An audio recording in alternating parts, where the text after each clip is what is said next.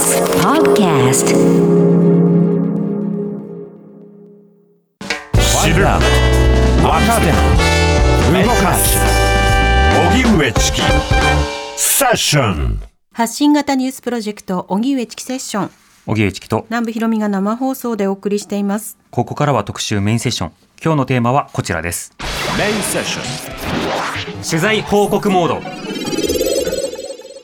タリバンが実権を握るアフガニスタンの現状とは？TBS テレビの須賀川博記者の取材報告。WFP 世界食糧計画の専用機です。これが世界中の食糧難に襲われている国に支援物資を届ける機体ですね。今回ですね特別な許可をもらってこの WFP の機体に乗り込んでこれからカブールに向かいます。イスラマバードの空港今離陸しました。このままカブールに向かいます。カブールまではフライト時間1時間ほどです。今カブールの状況がどうなっているのか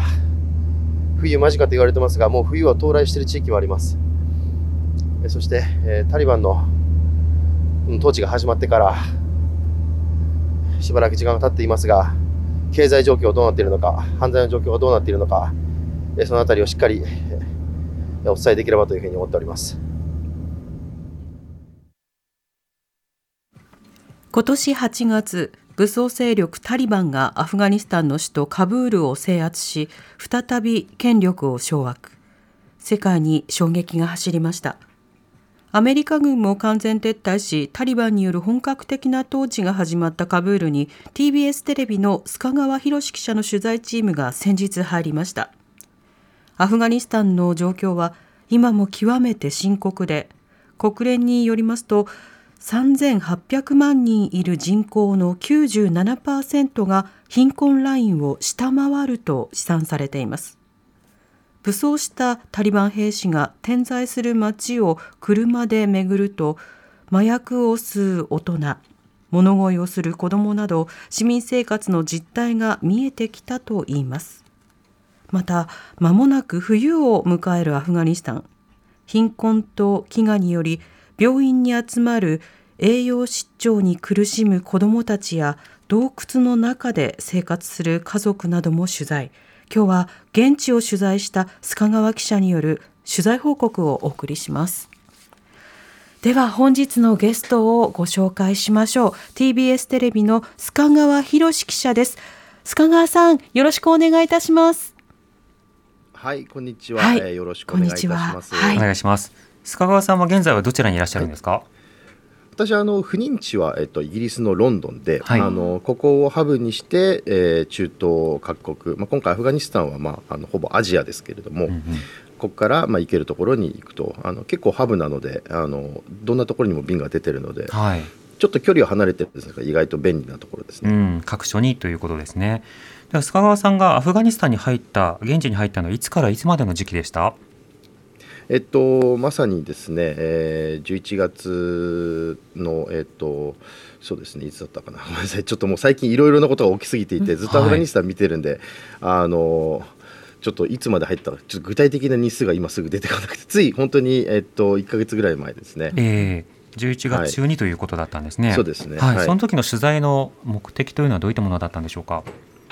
えっと、まさにあの、まあ、11月っていうのはあのタリバンによる、まあ、実効支配が、まあ、実効支配というかもう制圧ですね。首都制圧してから3か月ぐらい経っていて、はい。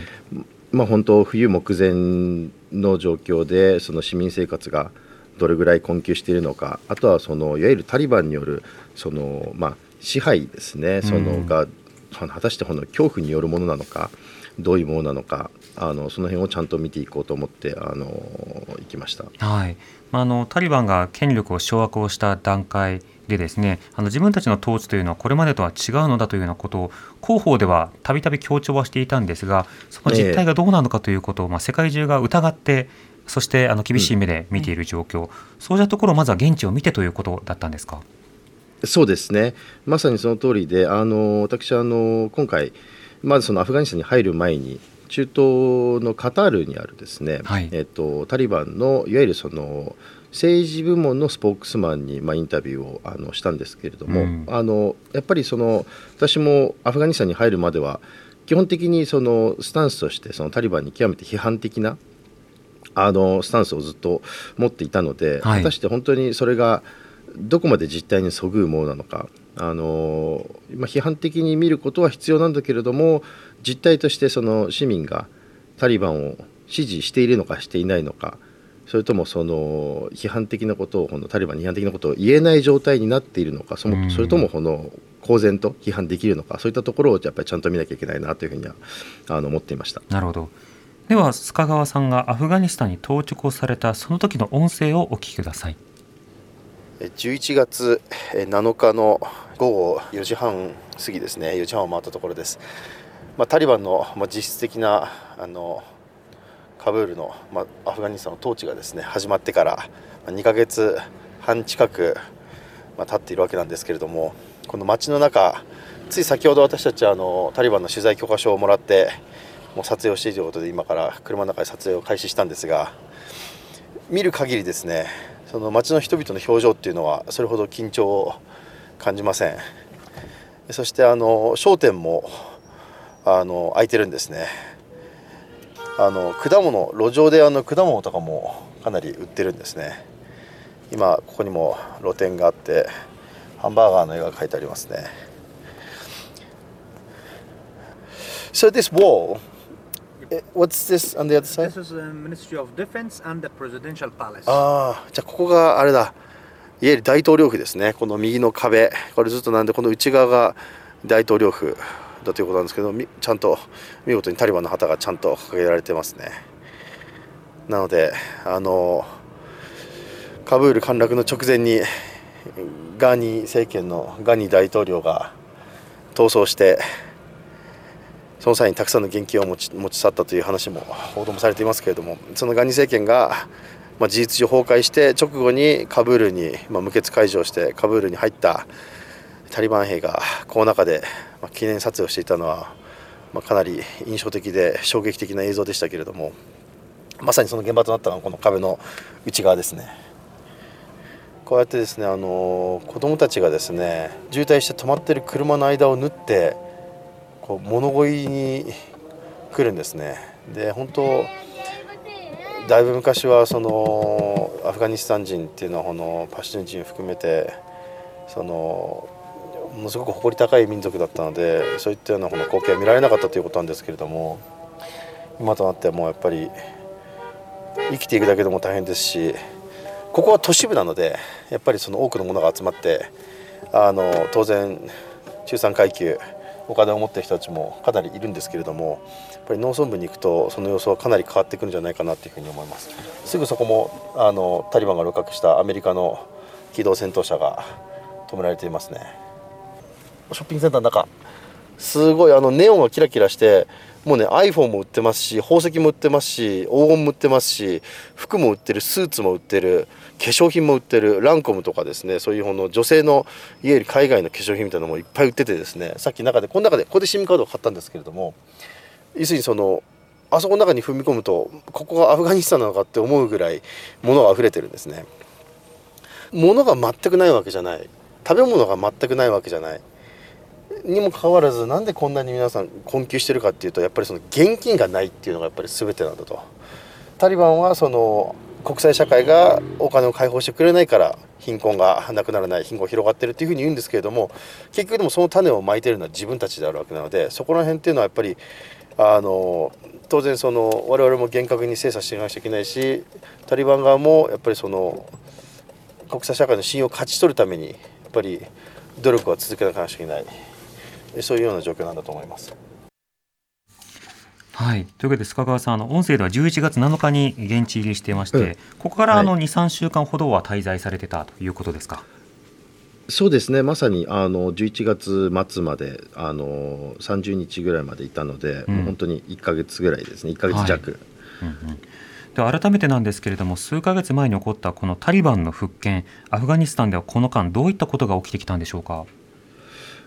そうですね。まず、えーとまあ、タリバンのあの復権という人もいるしやっぱりこのタリバンによってその前政権がこう追放されたこの、いわゆるこの、まあ、あの人によってはこの武力でこのタリバンが、あの掌握したというふうに言う方もいるんですけどこれも本当に見方の違いなんですがあのこれやっぱりこのタリバン反タリバンの人にとってみればやっぱりその地方からずっと攻め入ってきてこのアフガニスタンのこのいわゆるその首都を掌握されたという考えの人もいますし一方でその腐敗が広がっていたその以前の政権ですね強国の政府をあの追放してくれたっていうふうに思ってる人もいるんですね。なんであのこれ極めて表現がすごく難しいんですけれども、え。ただ、えっと、タリバンが、えっとまあ、このいわゆるアフガニスタンの実権を握ってからですねやっぱりその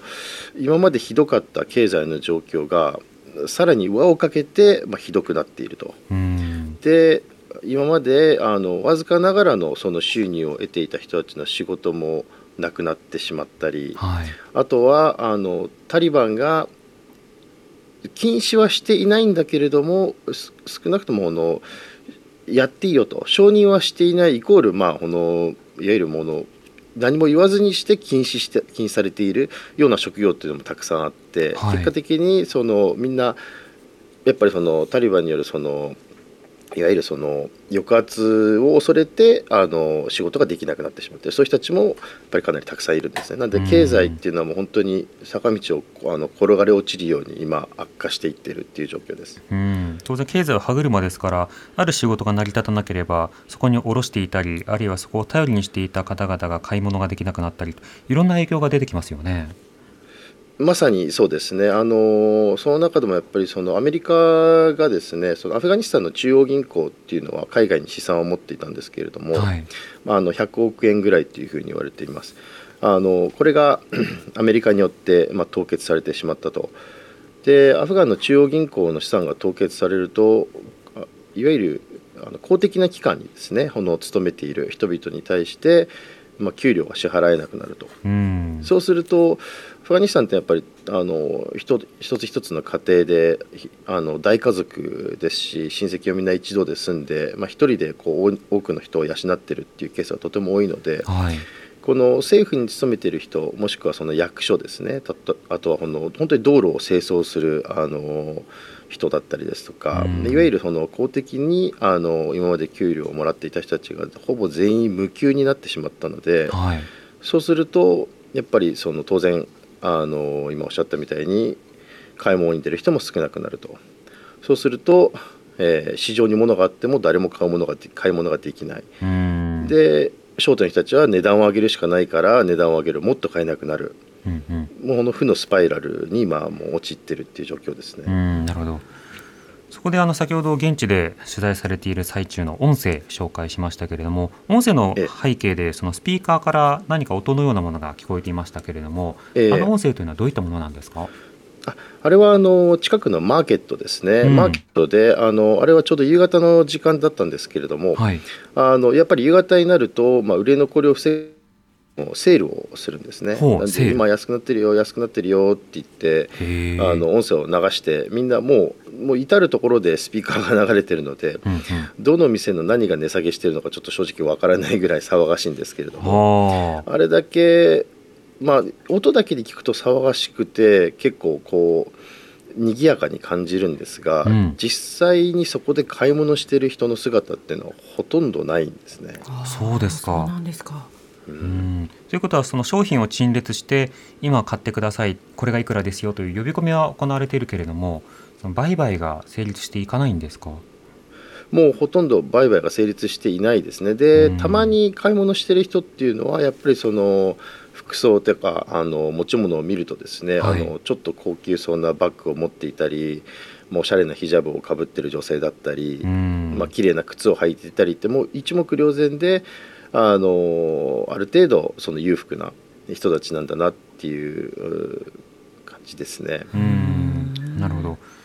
またあのこれ現地に今回取材に入ったわけですけれども取材に今メディアが入ることのあの何でしょうこう状態というのはあのどれぐらい可能なものなんでしょうか？これあの結構ですねあの私もこのいろいろなところが発信してしてて結構聞かれるんですね。あのそもそもその情報統制はあるんじゃないかですとかあとはそのタリバン側にお金を求められてるんじゃないかとか、うん、あの入るメディアをタリバンが選別してるんじゃないかっていうことをよく聞かれるんですけれども、はい、今お伝えしたことは一切なくてですね、うん、あのであのそこには当然タリバン側の理由があって彼らとしてもこの見え方っていうのが今一番重要な時期なんですね。やっぱり PR の時期といいますか。はい、いきないかにその国際社会に自分たちはその正当な政権であってあのアフガニスタンをこの統治できる力を持ってるんだっていうのをこうアピールやっぱりしなくちゃいけない時期なのであのよく言えばこの自分たちのあのこれは直接報道官に言われたことなんですけれどもあの私たちのダメなところもちゃんと報道してくださいと。であの逆に彼らとしてもやっぱり分かってるわけですね。その自分たちに批判的な報道を許すことで自分たちは言論の自由を守っているんだと、はい、いうことをアピールできる。批判されることで逆にこう批判するメディアのこの放送を自分たちのこのなんだろうレピュテーションですね。このに使おうというところなんだと思います。えー、なんで本当にあのちゃんと取材許可さえ出せばあのメディアへの門戸という意味ではかなりあの今開けている状態ですね。なるほど。これしかしその買い物などもできていないような状況ですと貧困の状況というのは今どういうふうに広がっているんでしょうか？貧困は本当にあのもうあの壊滅的と言いますか、はい、あのまずですねその食料事情が極めて悪いんですね。うん、で食料なんていうのはこの、まあ、3つのの要素が重なってるっていうふうに言われていて食料自体のその、まあ、いわゆるその食料あるかどうかっていうのは一つと、はい、その食料を供給できるかっていうのと、うん、じゃあ供給された食料を実際買うことができるのかっていうこの経済その3つが今あの複雑にあの、まあ、あの絡み合っていてですね、えー、で貧困に拍車がかかっていると。でしょあの仕事もない。となると、そのまずはその食料支援とかに頼らざるを得ないんですけれども、はい、やっぱりさっき言ったこの供給網供給供給網ですね、あのこの辺りもやっぱりかなりあの厳しい。ロジスティックスがやっぱり全然成立してないので、そういったところでやっぱりその食料支援もなかなか届きづらい。なので本当に貧困という意味ではあの1日2ドルっていうのがあの国連の貧困ラインなんですけれども、えー、あの本当に。3800万いる人口のほぼ 95%97% ほぼ全員ですねがこの貧困ラインを下回る生活をしていてでなおかつこの子供だけで100万人の子供がこの冬栄養失調で亡くなるかもしれないっていうふうに言われているのであの、はい、ちょっともうあの次元を超えている、うんちょっとあの本当に数字だけではも本当にイメージしきれないぐらいかなり貧困が広がってるなっていう字ですね。うんうん。先ほどあの公的にこう認められなくなった仕事というのがあるという話、まあ、それがあの失業であるとかそれからその場合によっては路地つまりその供給側にも影響しているということですけれどもどんな仕事なのが例えば制約されているとお感じですか？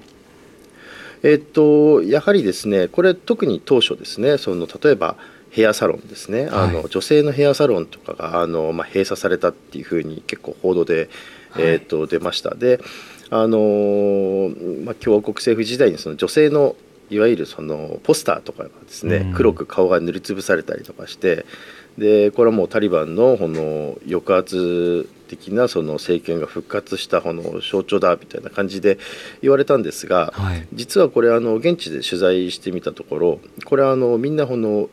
店主が自らあのやっていたそうなんです、うん、要するにその20年前の記憶っていうのがやっぱりものすごくもう本当に深い傷となって残っているので、えー、タリバンに言われる前にもうあの自分で消したと。自衛のための自粛という。そうですね、はい、だからタリバン側は特にあれをしろこれをしろとは言ったわけではないというふうに言ってるんですけれども、うん、あの抑圧される前に自分からまあ自粛、まあ、自主的に自主的にですね、うん、その看板を塗りつぶしたと。でやっぱりあのそれ以降あのオープンしているヘアサロンとかも現場ではありましたけれども、はい、やっぱりまだあの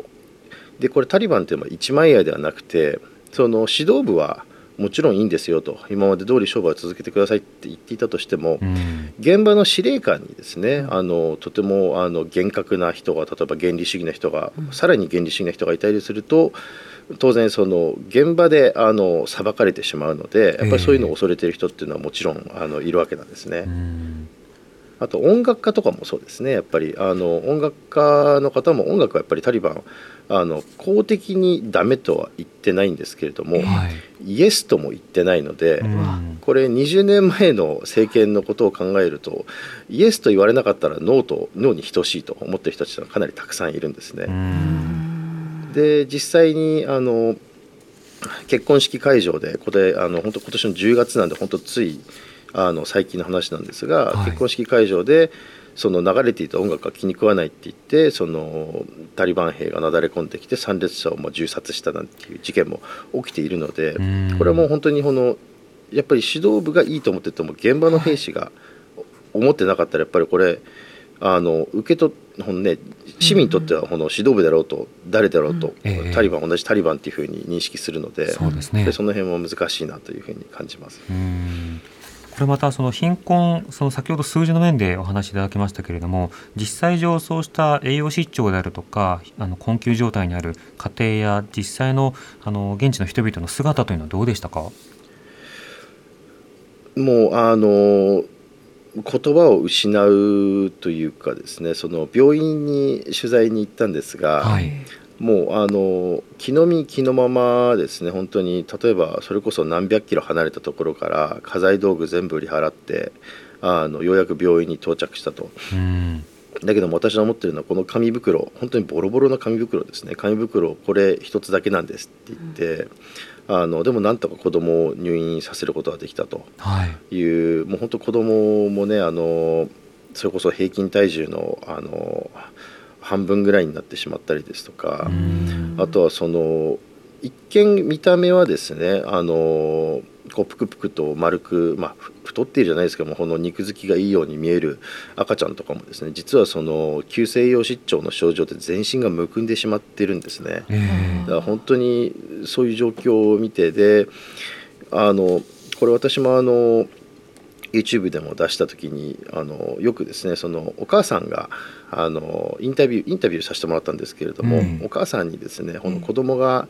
隣であのサイードちゃんっていう男の子だったんですけれども、はい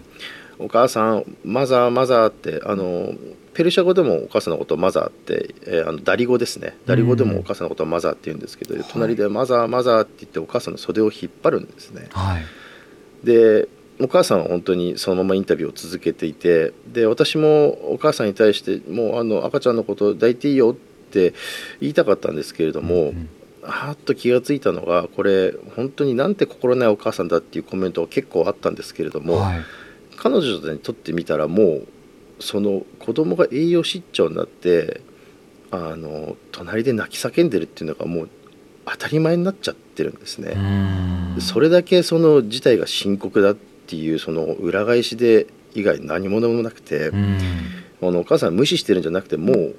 もう一日中ずっとあれが続いてるっていうことなんだなっていうふうに気がついて本当にもうなんて言っていいかわからないですね本当うんにそれぐらいし事態は深刻だなっていうふうにあの感じましたな。るほどしかも深刻な状態であのなんとか病院につながった方々ということにもなるわけですけれどもそうした病院にアクセスできない方も当然いらっしゃるわけですよね。ああ本当におっしゃる通りですねこの今回行ったのはこの基幹病院だったので、はい地域の中でもかなり大きな病院だったんですけれども、やっうんぱり栄養失調の子どもを受け入れるとなるとちゃんとその子どもって免疫力がもうあのもうガタガタになってしまっているので。えあの部屋をあちゃんと常時温めたりとかしなくちゃいけなくて結構設備費にもお金がかかるんですね。なので受け入れられる人数っていうのがかなり限られていてなので本当にこの病院で見たもうもうもう貧困の極みというかここまで困窮してしまうんだって人たちでさえも実はラッキーな人たちで本当にたどり着けないあのホームレスの子どもたちも本当にね親がいない子どもたちもたくさんいますし。はいだからあの実態として見えているもの見えている人たちは実はもしかしたらラッキーなのかもしれない、なんとかたどり着くことができたこの命をつなぐことができているっていう状況ですねしかもその病院すらも私が行った病院っていうのはあの今おっしゃ、ね、お伝えしたように基幹病院なんですけれども、ええそれでもその燃料がもうないんですね。ヒーターなどで温めることもできない。そうなんですそうなんです、うんあのあともうほんのわずかあの私が行った時で、うん本当にあと半月ぐらいしか燃料が持たないっていうふうに言っていて須川さんそういった状況についてはまた5時台にお話し続き聞かせてください。はいはい。はい TBS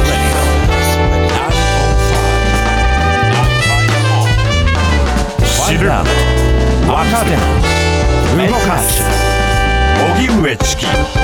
セッション荻上チキセッション。今日の特集メインセッションテーマはタリバンが実権を握るアフガニスタンの現状とは。TBS テレビの須賀川博さんの取材報告をお送りしています、はい、須川さん引き続きよろしくお願いします。お願いいたします、はいよろしくお願いいたします。さてあの先ほど病院にアクセスをした方々でさえあの非常にこう大変な状況になる、ええ。それだけあの病院の方も今設備などうん。いろいろな状況に、あの不備がというかあの限界があるという話ありました、ねはい。まずヒーターの燃料などもないという話でしたけれども、11月で。他にはいかがですか須川さん。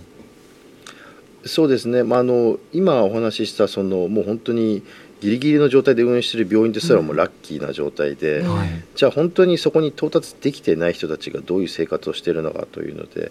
あの地方にあるバーミヤンという、まああのはい。洞窟が、はい。あの洞窟の中で住んでいる人たちを取材したんですけれどもバーミヤンといえばああのの、ね、あの仏像といいますか、うん。石碑がこう有名なそして破壊された場所ですか？はい、2001年にまさにそのタリバンがあの反イスラムであると。あの偶像崇拝は禁止だって言って、えー仏像を爆破したまさにそこですね。うん。その未だにその、まあ、世界世界遺産なんですけれどもそのバーミヤンの銅仏像があった方のいわゆるそのあのあれですね切り立った方の崖をこうくり抜いてできたはい。仏像跡のすぐ周りにですねその太古の時代からできていたたくさん洞窟があるんですけれども、はい、もう月数百円のその家賃を払えないって言ってそういった洞窟に移り住んでる人たちがいるんですね。うん。でこの洞窟、まあ、本当にタリバン政権が始まってから当然その移ってきた人もいますし、はい。もともとそのやっぱりそのバーミヤンというのは極めて貧しい地区なので、うん。あのそこに住んでるも前からそこに住んでる人たちはもちろんいるんですけれども、はい。本当にこのこの21世紀にですねその洞窟に住まなくちゃいけない、うん。その電気もガスも当然そのライフラインっていうのは一切水道ももちろん何一つない上に、その洞窟の中でそのストーブを焚いてるんですね。うん。だから本当にこうね当然一酸化炭素中毒になる可能性ももちろんありますし、えこのこう本当に病院に行けた人たちがいかにラッキーなのかっていうのがもう如実に分かる状況えそうでしたね。ね。そうした中あの須賀川さんは同時にタリバンのパトロールにも同行して取材をされたということでその詳細については後ほど伺うとして、はい。まずは音声をお聞きください。え11月え11日サラマレイえー今ちょうど午後4時になろうというところですね。えーこれからですねタリバンのパトロールに同行します。今えっとタリバンの司令官が自分で車を運転してきましたね。司令官と一緒についてきた警備の人はもうアメリカ軍の装備でフル装備ですね We'd like to wear vests, but um, shall we wear it now or later on? It's... میگم او رو بپوشیم تو مشکل خونه نیست ما میفهمیم که مشکل نیست مشکل نه نه اما نه میگم ما به خاطر میپوشیم که نه. تلویزیون های ما میبینن هیچ شم نستن no problem. Okay, No no problem problem. at all 自分たちは着ないからあの絶対に安全を保障するって言われたんですけど、 えー絶対に着用します。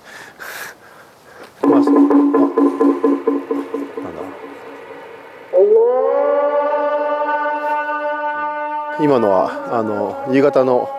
祈りの時間をこう告げる呼びかける、えーアザーンですね、祈りの呼びかけがあってこれから彼らはまず祈ってからパトロールに行くんだそうです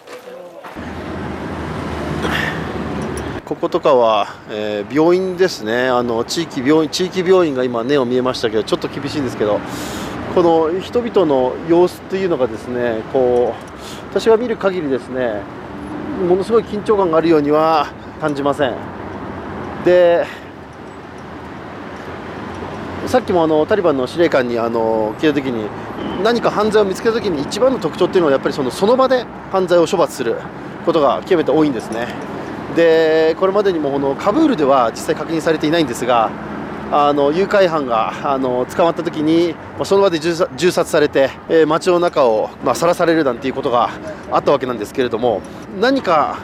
犯罪を起こしたら極刑とまでいかないにしてもものすごい厳罰が下されるんじゃないかっていうほど恐怖があるんじゃないかと。実際犯罪率はかなり下がっていると言われています。ただそこの裏にはですねこの恐怖による支配があるんじゃないかっていうのはやっぱり常に疑問としてあってついさっきですねそれ司令官に聞いたんですけれども当然当たり前のように我々は恐怖支配なんかしないって言うんですね。ただ実際このヘルマンドとかあのカンダハーとかあの南のですねあの田舎に行きますと誘拐犯がその場で射殺されて市中引き回されて遺体が引き回されるなんていうことが起きているのであの彼らがその恐怖性恐怖支配をしないっていう言葉が完全に裏付けられてるわけではないんです。はい、この須賀川さんが同行したというタリバンのパトロールというのは一体どういったものなんですか？これはあのタリバンのいわゆるその警察部門ですね、えっと、があの内務省に管轄したされているところなんですけれども、はい。が毎晩行っているあのパトロールというふうに言っていました。うん。ただあのやはりですねそのさっきもお伝えしたようにタリバンってあのどうしてもいいところを見せたい。今このやっぱりこの広報広報に力を入れているまさにそのタイミングでもあるので、えその厳格な警備をしているっていうのも本当にじゃあその毎日やっているのか、うん。で我々メディアのカメラが乗ってる時はこのなんだろうないい子って言い方は変ですけれどもあのちゃんとこうコントロールされたあのパトロールをしていてそうじゃないところでは例えばこのかなり乱暴なことをしてるんじゃないかっていうことも当然あの考えられるわけで。ええ私が見たものがそのタリバンの今をこう完全に映しているかどうかっていうのはちょっと正直わからないんですね。うん、タリバンが見せたいものであるということでもあるわけですもんね。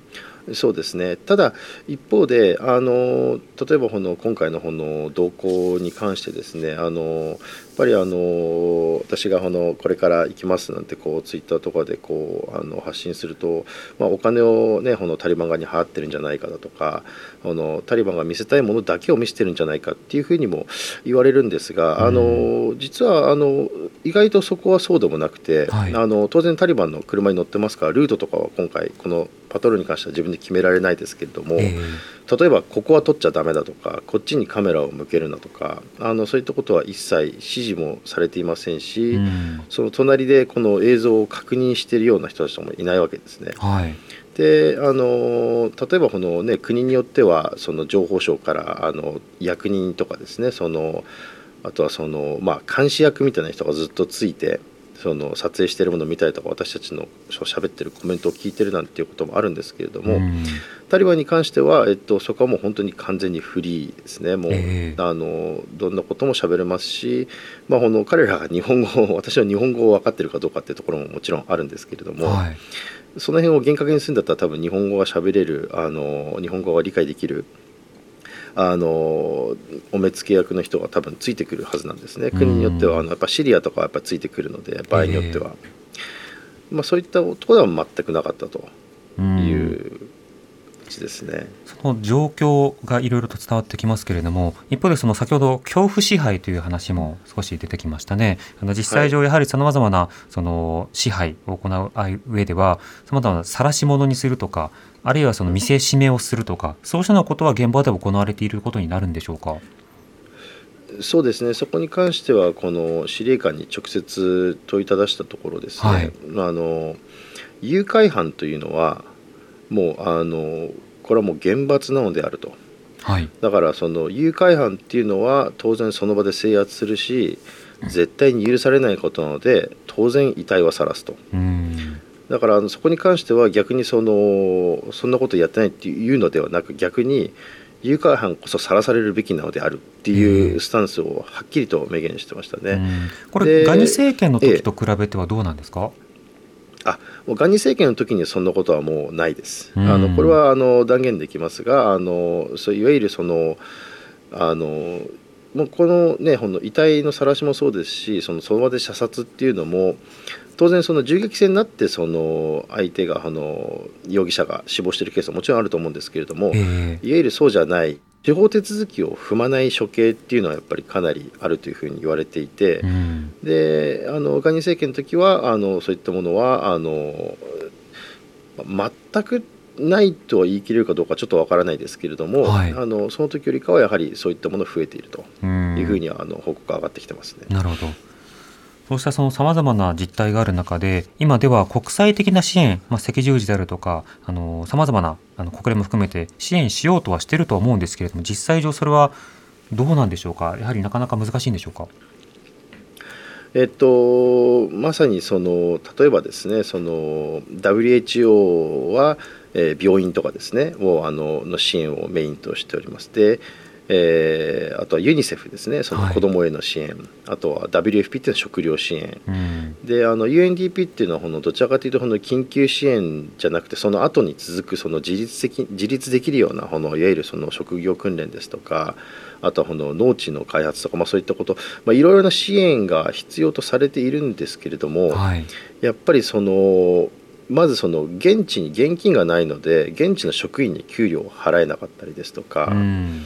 あとはそのロジスティックスですね。あの特に食料支援に関してはやっぱりこれから冬になるので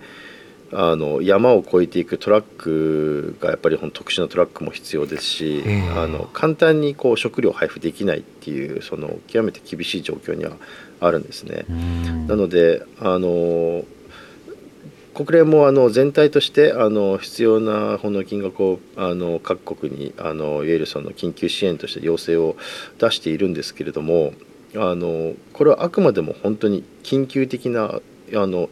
乱暴な言い方をするとその場しのびなんですね。そのうん本当にここ今日明日明後日この先1ヶ月2ヶ月ぐらいまでのこの命をつなぐための支援なので、えこれを続これは絶対に今必要なことなんですけどもこれをじゃあずっと続けることが果たして正しいのかっていうとまたそこはまた疑問なんですよね。えそのその支援されることが当たり前になってしまってはもちろんダメですし支援を続けなくちゃいけないことが当たり前になってはダメでやっぱりはい彼らのこの自立っていうのが何よりも重要なので支援が必要ない状況をを作ることが重要ですよね。そうですねまさにうんそうした中ではタリバン政権今後の見通しというのはいかがでしょうか？タリバン政権その正直かなり厳しい状況に置かれていると思います。はいあのまずその国際的なその政権の承認ですね。これはあのやっぱりかなりハードルはあの高い。うんでなおかつあのアメリカのこの資産凍結のこの解除っていうのもそんなにすぐできるとは思えない。はいでそういう中でそのもう本当にあの3歩進んで2歩下がるっていう本当にこの牛歩で進んでいくしかなくて少しずつその大使館をこのカブールにオープンするっていう話も出てきていてうんその国として承認その政府として承認しなくても外交関係を続けることは当然できますしその外交の仕方を模索することは必要なので少しずつやっていってタリバン側としても少しずつこの国際社会に対して自分たちはもうこの20年前と違うんですよと。うんあのアピールしていかなくちゃいけないのでゆっくりとしか進む方法はないんですけれども、ええ。これゆっくり進めば進むほど人々の困窮度合いはどんどんあの深刻化していってどんどんうん。もう本当にバタバタと本当にバタバタともう本当に子どもたちがもう目の前で死んでいくええ。状況があの、まあ、まさにこの起きかねないというか多分今も起きてるんですね。うん。だそからちょっとタリバンとしては、うえん。えあのそもそもアフガニスタン撤退とそしてこの、まあ、タリバン政権が、まあ、事実上樹立というようなことの中で次々と混迷が生まれている。まずこの状態を把握した上で今後の支援であるとか対策というのを見ていくことが必要だと思います。須賀川さんありがとうございました。ありがとうございまし。うございました。くれぐれも気をつけて取材を続けてください。はい、ありがとうございます。TBS ラジオ発信型ニュースプロジェクト荻上チキセッション